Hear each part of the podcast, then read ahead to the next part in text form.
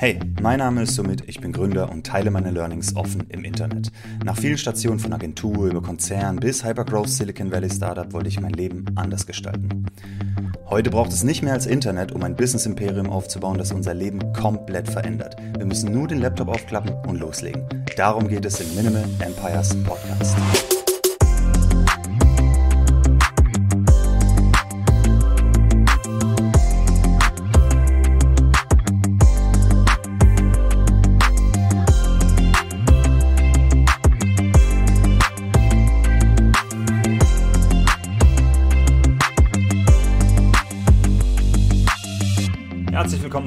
Empires Folge 47 und heute geht es um eine Nachricht, die ich bekommen habe bezüglich einer No-Code-Plattform. Jemand hat eine No-Code-Plattform gebaut, falls ihr nicht wisst, was es ist. Ich komme gleich noch dazu und hat gefragt, was denn so meine Gedanken dazu sind, wie man damit am besten den Markteintritt macht, also startet mit dem, mit dem Business.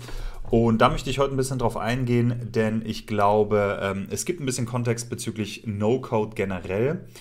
Tools davon, wie man es einzuordnen hat und vielleicht auch ein bisschen Inspiration für deine Go-to-Market-Strategie.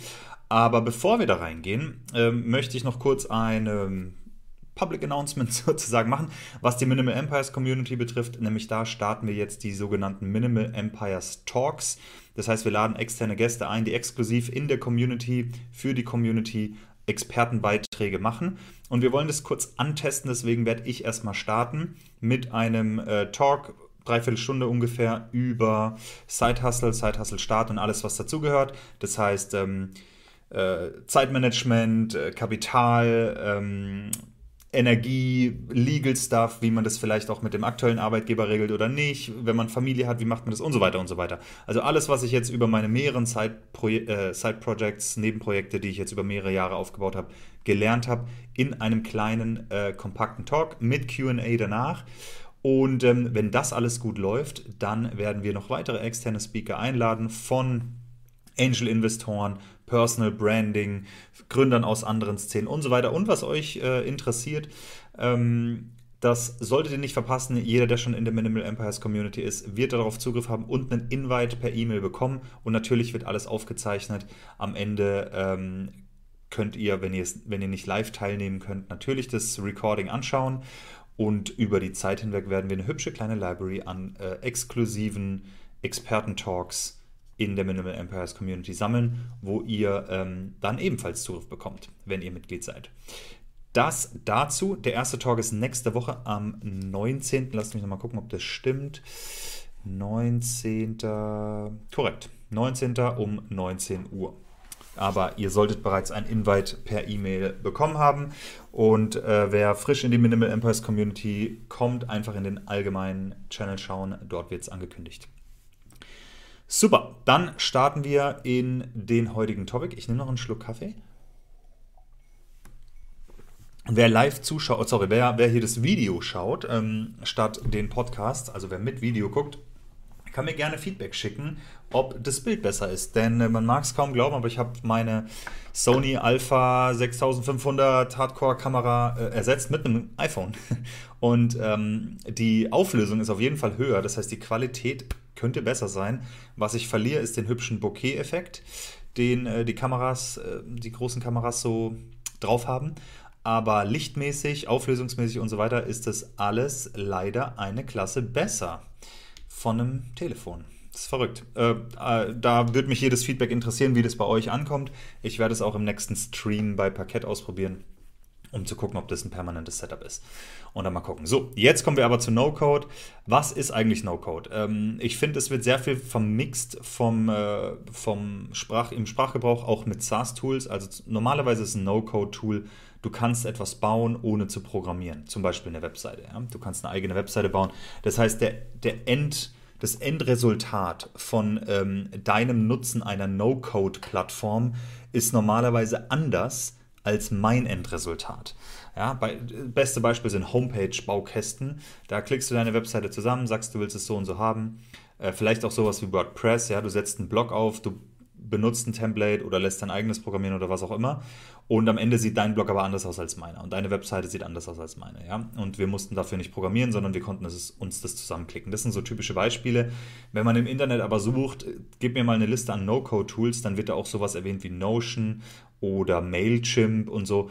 Und das sind eigentlich ganz normale SaaS-Tools. Da ist dein Outcome nicht anders als meiner. Ähm, Mailchimp zum Beispiel, da geht es um E-Mails äh, zu verschicken, aber die haben natürlich eine Komponente dabei, wo man Landingpages bauen kann und solche Sachen. Aber da wird oft viel vermixt. Ich habe auch Airtable da gelistet gesehen. Das ist einfach glorified Google Sheets oder Excel. Ähm, würde ich jetzt auch nicht wirklich als No-Code-Tool bezeichnen, aber wie auch immer, die Definitionen sind ein bisschen schwammig, ja. Und ich will auch nicht sagen, dass meine Definition die korrekte ist.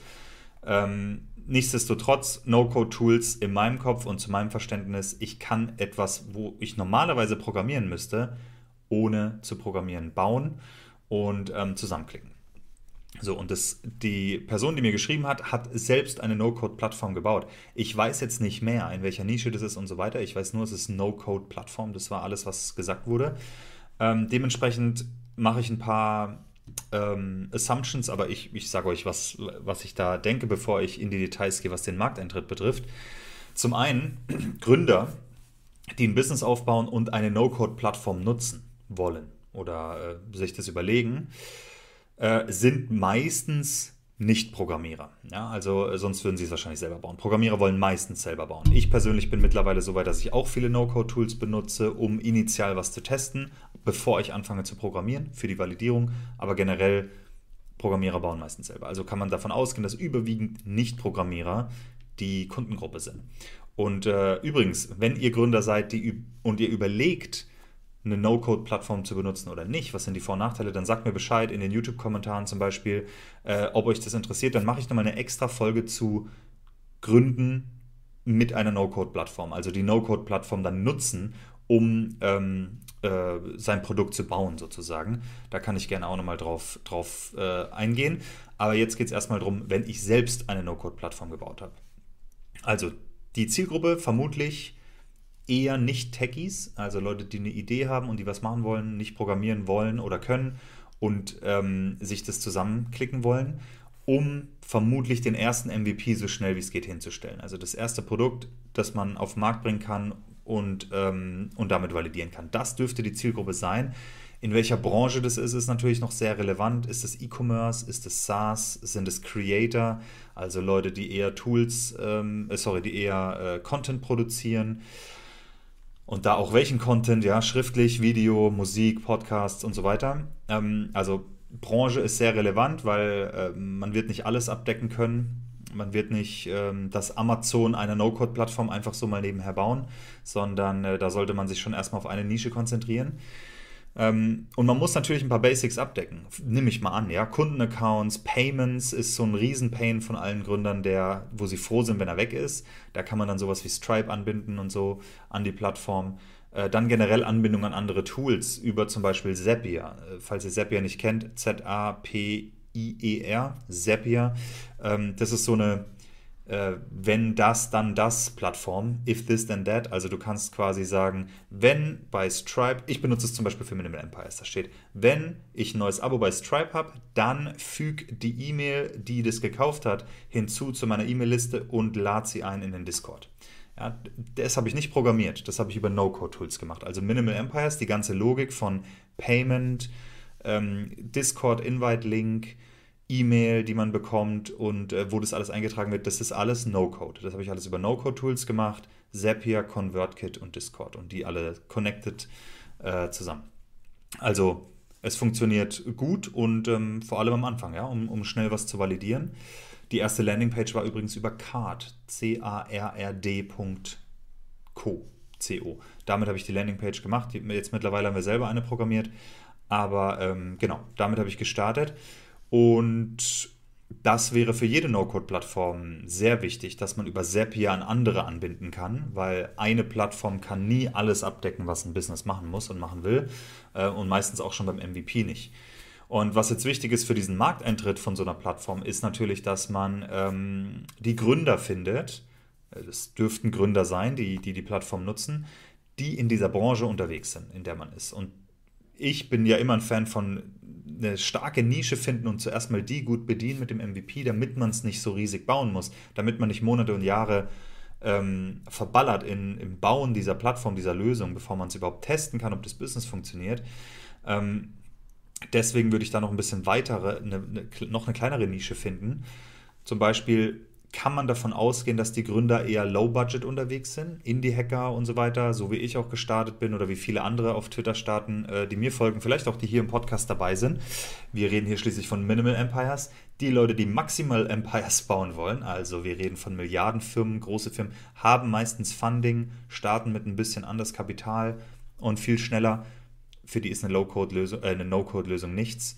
Ähm, also wirklich vielleicht bevor man dann Investoren pitcht, aber wenn man das hat, dann das ist meistens nicht skalierbar. Also eine No-Code-Lösung, die meisten Businesses wachsen aus einer No-Code-Lösung heraus. Und das auch relativ schnell, schneller als die No-Code-Lösung ähm, skalieren kann. Das mag, also äh, es gibt halt Fälle, wo das nicht ganz stimmt, zum Beispiel Shopify. Wenn du deinen Store auf Shopify hast, dann kannst du sehr, sehr groß werden, aber die Plattform ist ja auch riesig. Shopify ist riesig und kann mittlerweile viel, genauso wie WordPress. Das heißt, da kannst du wirklich große Businesses hochskalieren, nur in diesem Ökosystem. Aber wenn du jetzt sowas nimmst wie, ähm, wie Wix oder einen Blog oder so Homepage-Baukästen, dann ähm, reicht dir das völlig, wenn das, was du mit diesem mit dieser No-Code-Lösung baust, nicht dein Hauptbusiness ist. Also zum Beispiel ein Restaurant will eine Webseite, die gehen auf Wix, die stellen da die Webseite hin, das passt. No-Code-Lösung für den, für den äh, Restaurantbetreiber. Aber wenn der erfolgreich ist, dann braucht er keine bessere Webseite oder größere Webseite. Der braucht mehr Restaurants und mehr Personal im Restaurant. Das heißt, sein Business skaliert unabhängig von dem, wofür man die No-Code-Lösung braucht.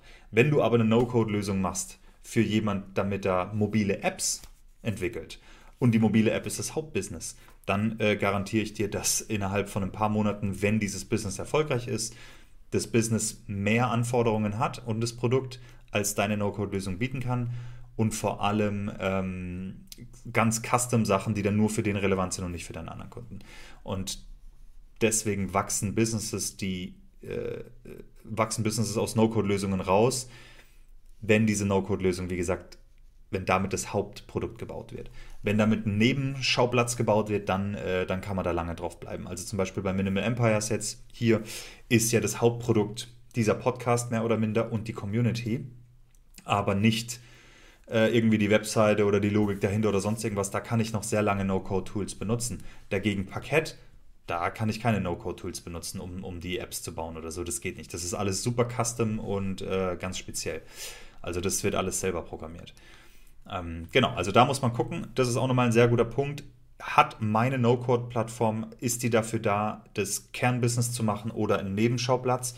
Ich persönlich bin immer Fan, wenn, wenn ich selber eine No-Code-Lösung betreiben würde, dann würde ich auf einen Nebenschauplatz gehen und nicht auf das Hauptbusiness, weil beim Hauptprodukt, Hauptbusiness eines Gründers, da, da investiert jeder Gründer rein. Da investiert man in Entwickler, da investiert man in, ähm, äh, in Marketing, da wird man selber mit programmieren oder findet Co-Founder oder was auch immer. Aber mit den Nebenschauplätzen will man sich halt nicht ab aufhalten. Beispiel ist, ihr seht, oh Gott, wer das Video sieht, sieht hier ein Thumbs Up, das liegt an Apple, die, die machen hier, ähm, machen hier spezielle Effekte. Egal. Ähm, die Nebenschauplätze sind dann sowas wie meine, ähm, meine Jobseite.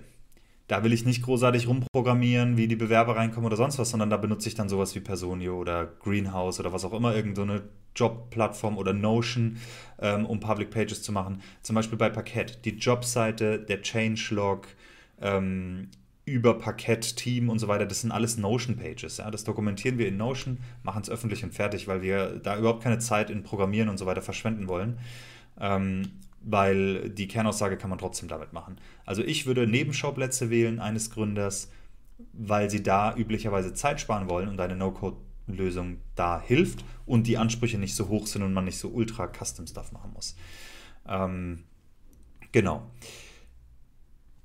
Was, was Nebenschauplätze betrifft, muss es nicht mal unbedingt wahr sein, was ich vorher gesagt habe, dass die, dass die Gründer Low-Budget-Gründer sind. Ja, also selbst eine Milliardenfirma oder jemand, der sagen wir mal, erstmal in den niedrigen Millionen ähm, äh, Größen eine Firma aufbaut, ähm, selbst der oder die braucht eine Jobseite dann und solche Sachen und, und würde da No-Code-Lösungen benutzen. Ja, also da nochmal klar machen, wo bewege ich mich, in welcher Branche, kann man über mich Hauptprodukt bauen oder Nebenschauplatz, ist es äh, und, und gehe ich da vielleicht eher in den SaaS-Bereich rein und so und ähm, wer ist meine Zielgruppe. Und da würde ich mir dann eine raussuchen. Man könnte sogar überlegen, ob das nicht sogar lokal äh, ähm, die Nische sein soll, also nur Deutschland oder sowas. Aber da komme ich gleich noch drauf. Ja, also das, das ist sehr wichtig äh, bezüglich Definition des Zielmarkts, ja, um den Markteintritt dann auch zu machen. Gut, dann kommen wir mal zum Markteintritt oder generell ähm, äh, ja, der Markt, wie auch immer er definiert ist, die Nische identifizieren und volle Kanone darauf auslegen. Also kann man über diese No-Code-Plattform Websites bauen für Tierzubehörläden oder Apps für Fitnessstudios oder oder oder ja, was ich gerade eben, eben genannt habe, äh, einige Beispiele.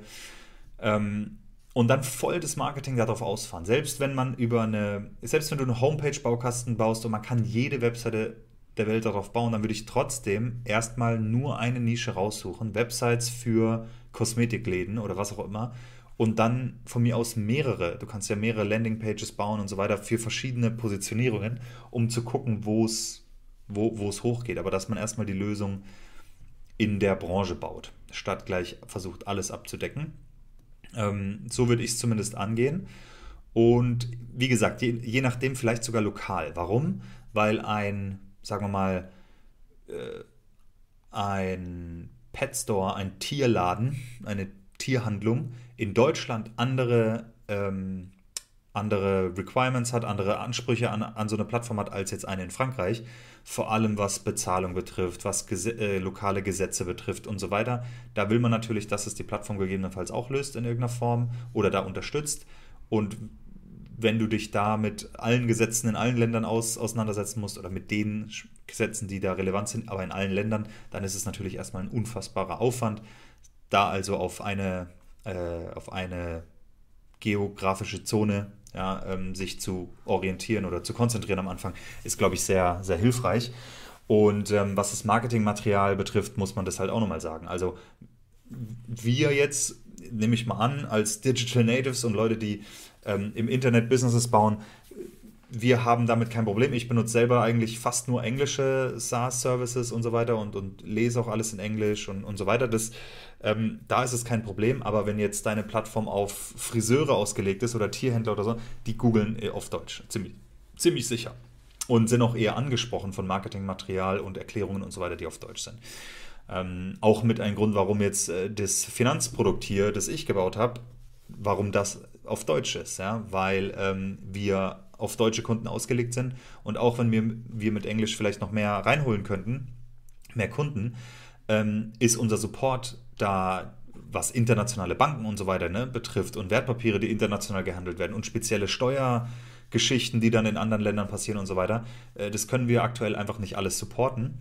Und deswegen haben wir gesagt, wir machen lieber Deutschland oder Dach sehr gut, statt ganz Europa semi-gut. Und das würde ich jedem empfehlen, der bootstrapped und ähm, also dass man sich eine Nische raussucht und die dominiert und da gut ist, statt den Riesenmarkt anzugehen. Denn man muss nicht den Riesenmarkt bedienen, wenn das Produkt oder das Business nicht auf Network-Effekte ausgelegt ist, wo man sagt, je mehr Kunden ich habe, desto besser wird es und dann holt mich kein Konkurrent mehr ein, so wie Social Networks. Das ist ja bei den meisten Businesses nicht so und da muss man sich ein paar Gedanken machen. Bei der No-Code-Plattform dürfte das das gleiche sein. Da äh, gibt es keine Netzwerkeffekte, die das ähm, speziell besser machen, wenn du viele Kunden hast, als eine andere Plattform. Deswegen kann man sich da ruhig auf einen demografischen Markt fokussieren. Wie gesagt, es kommt sehr darauf an, auf welche Nische das ausgelegt ist und wer die Gründer sind oder die, die Leute, die Businesses bauen, die Kunden, ähm, was die damit machen wollen. Ja? Das muss man, äh, muss man da eben ein bisschen genauer betrachten. Ähm, genau, dann so vermarkten und schauen, wo die Gründer abhängen. So wie in jedem Business, das man startet, so schnell wie es geht validieren, gucken, was machen die und äh, wo hängen die Gründer ab. Man muss auch sagen, wenn man davon ausgeht, dass ein Gründer mit einer No-Code-Plattform startet, kannst du davon ausgehen, als Besitzer der No-Code-Plattform, dass die Leute, die zu dir kommen, noch keine Gründer sind, sondern erst im Prozess drin sind oder sich das gerade überlegen und das dann noch machen wollen. Ja? Äh, also vermutlich noch keine Gründer, sondern Soon-to-be-Gründer sind äh, die, die Zielgruppe, nehme ich an. Wie gesagt, muss nicht sein. Wenn du sowas wie Nebenschauplatz machst, wie HR-Software oder HR-Jobseite, dann äh, haben die Leute schon gegründet und sind schon in einer gewissen Umsatzliga, weil sie dann Mitarbeiter suchen. Ja? Ähm, also so kann man sich das ein bisschen überlegen. An welcher Stage ist der Gründer? Vor der Gründung, direkt am Anfang oder sogar schon später. Und ähm, ja, wo hängen die rum? Twitter, Product Hunt, Reddit, lokal, IHK, IHK-Meeting. Äh, irgendwo wirst du sie wahrscheinlich auffinden, ja, äh, oder es gibt ja sicherlich, wenn wir jetzt Fitnessstudios reden oder, oder sowas, da gibt es ja dann äh, Messen und solche Sachen, wo man sich überlegen kann, wo man auf diese Gründer trifft oder diese Zielgruppe trifft und dann da würde ich äh, ein bisschen Geld in die Hand nehmen, Werbebudget ähm, machen. Ich würde einen Service anbieten. Also wenn ich eine No-Code-Plattform hätte, dann würde ich initial anfangen, nicht eine No-Code-Plattform an Gründer zu verkaufen. Ich mache jetzt Beispiel Homepage-Baukasten, ja. Ich würde jetzt nicht sagen, hey, liebe Gründer, hier könnt ihr eine Homepage zusammenklicken, sondern ich würde sagen, liebe Gründer, ich baue euch eine Webseite. Und dann würde ich selber mit meiner No-Code-Plattform machen. Und so kann ich sie testen, selber. Ich kann die Use Cases testen. Ich verkaufe dann, sagen wir mal, teurer, als wenn sie es selber auf der No-Code-Plattform machen würden, aber günstiger, wie wenn sie es bei einer Agentur in Auftrag geben würden und es dort custom programmiert wird. Ja? Sagen wir mal, eine Webseite kostet 10.000 Euro zum Programmieren, kostet mehr, aber sagen wir mal 10.000 Euro und deine No-Code-Lösung verkaufst du für 500 Euro im Jahr. Ähm, jo, dann biete für 2000 Euro eine Webseite an, an alle Business Owner und dann baust mit der No-Code-Plattform selber. So kannst du es selber testen, du spürst, was gebraucht wird und so weiter. Du hast dann danach einen Link, wo du sagen kannst, hey, hier ist ein Link, da kannst du es selber pflegen, äh, kannst die Texte ändern und so weiter. Und wenn du Hilfe brauchst, sagst du Bescheid. Das ist eigentlich, finde ich persönlich, ein geile, geiler Weg. Und dann kann man diese No-Code-Plattform auch erstmal an Agenturen pitchen und so weiter, die sowas umsetzen, wo du sagen kannst, hey, hier könnt ihr, ihr könnt es zu einem regulären Stundensatz verkaufen, aber mit der No-Code-Plattform kriegt ihr es dann sehr viel günstiger hin, also steigt eure Marge extrem. Ähm, das ist eine mögliche Vermarktungsmöglichkeit, äh, ähm, eine mögliche Vermarktungsmöglichkeit, ein möglicher Vermarktungsweg, um äh, Kunden drauf zu kriegen, ohne die Kunden direkt zu überzeugen, dass sie eine No-Code-Plattform nutzen, sondern die erstmal ähm, abzugreifen, die generell eine Webseite in Auftrag geben und dann die, ähm, die Plattform quasi an die Leute zu geben, die die Webseite normalerweise programmieren würden oder umsetzen würden. Ähm, ich würde ein kleines Werbebudget in die Hand nehmen und austesten, ein paar Ads und zu gucken, wo was funktioniert. Ähm, Klicken putzen ist natürlich im B2B-Bereich immer, immer wichtig und da muss man davon ausgehen, bei einer No-Code-Lösung, dass alle Kunden Business-Kunden sind. Also telefonieren, E-Mails schreiben, LinkedIn-Messages, Gründer treffen, kennenlernen, zeigen und so weiter. Das ist viel Klinkenputzen. E-Mails einsammeln würde ich auf jeden Fall, Landingpage, wo das draufkommt, vielleicht Ads, die da draufgehen, wo man dann regelmäßig so die Vorteile ein bisschen pitchen kann. Ähm, und, und definitiv den Need validieren, bevor man diese Plattform baut. Äh, denn eine Plattform, egal welche, egal ob das eine No-Code-Plattform ist oder irgendeine andere, eine Plattform ist nie fertig, ist ein Haufen Arbeit und me meistens ist der MVP schon extrem viel Arbeit. Und vor allem bei so einer No-Code-Plattform ist Feature Creep einfach vorprogrammiert. Da, da, wird, das wird man nie als fertig betrachten. Dann sagt man, okay, den Scope, die Features will ich machen, dann gehe ich an, an den Markt und teste. Und dann merkt man eben, okay, ich brauche doch das Feature und das. Und dann gibt man es ein paar Leute für Feedback und die sagen dir tausend Sachen, ne? okay, das muss ich noch programmieren, das muss ich noch. Und dann hört es nie auf. Ja, also ähm, da würde ich versuchen, so schnell wie es geht zu validieren, ohne oder lange bevor ich anfange zu programmieren indem man das einfach mal anfängt zu pitchen und so weiter. Ja? Und wie gesagt, je nachdem, welche No-Code-Lösung du baust, ich finde es am besten, wenn man vorher mit einem Service startet diesbezüglich. Sagen wir mal, deine No-Code-Lösung macht jetzt nicht eine Webseite, sondern Apps oder so, dass du das als Service verkaufst, dass du das für die programmierst. Und dann nimmst du deine No-Code-Plattform selber immer wieder, immer wieder und, äh, und, und merkst so, wie gut es ist. Ich habe schon gehört von Agenturen, die das auch so machen, die selber eine No-Code-Lösung haben, aber sie sind halt im Services-Business, oder keine No-Code-Lösung, sondern so eine Plattformlösung. Sie sind selber halt im, im ähm, Services-Business und nicht im SaaS-Business, haben aber für sich selbst ein SaaS gebaut, um ihren Service ultra effizient umzusetzen, verlangen aber die üblichen Stundensätze für den Service und haben damit natürlich eine sehr große Marge. Jetzt könnten Sie mit dem SaaS-Produkt selber an den Markt gehen, aber da haben Sie nicht die Expertise. Dementsprechend ist es eine, sozusagen ein internes SaaS. Und das finde ich auch ganz nice. Also was so eine Plattform betrifft, ähm, Richtung B2B, finde ich einen guten Markteintritt immer das erstmal als Service anzubieten, selbst und die Plattform selbst zu nutzen und dann kann man anfangen, das so ein bisschen zu streuen. Das sind meine Gedanken bezüglich Markteintritt No-Code. Ich hoffe, es hat ein bisschen geholfen und ein bisschen äh, Inspiration gegeben, auch für andere Use Cases. Und wie gesagt, falls du ein Gründer bist, der in Betracht zieht, mit einer No-Code-Plattform zu gründen, dann äh, schreib mir in die YouTube-Kommentare, falls ihr das auf Apple oder Spotify hört. Den Link findet ihr in der Videobeschreibung. Oh, sorry, in der, in der Folgenbeschreibung und ähm, oder Show Notes heißt es, glaube ich. Und dann könnt ihr mir gerne Bescheid sagen. Dann mache ich gerne nochmal eine extra Folge nur darüber nach, welche No-Code-Tools gibt es, wie helfen die einem, ähm, wo, bei welchem Businessmodell macht es Sinn, da eine No-Code-Lösung zu nutzen und so weiter. Über Minimal Empires habe ich ja jetzt schon ein bisschen erzählt, wie ich es da gemacht habe. Aber ähm, da habe ich noch einige mehr Beispiele. Ich hoffe, es hat euch gefallen. Wenn ihr den Podcast ein bisschen unterstützen wollt, dann äh, gerne eine Bewertung hinterlassen auf Spotify oder Apple und äh, bei YouTube einfach ähm, Daumen hoch und den Kanal abonnieren. Das hilft uns auf kostenlose Weise. Und nicht vergessen, der erste Talk in der Minimum Empires Community nächste Woche Donnerstag, also der 19 wird äh, aufgenommen. Also auch wenn man später der Minimal Empires Community beitritt, wird man noch ähm, Zugriff zu den, zu den Aufnahmen haben. Und ähm, ich freue mich schon auf viele weitere spannende externe Speaker, die da mitmischen werden. Ich höre euch auf jeden Fall in der nächsten Folge und äh, wünsche euch eine schöne Zeit. Bis dahin, ciao, ciao.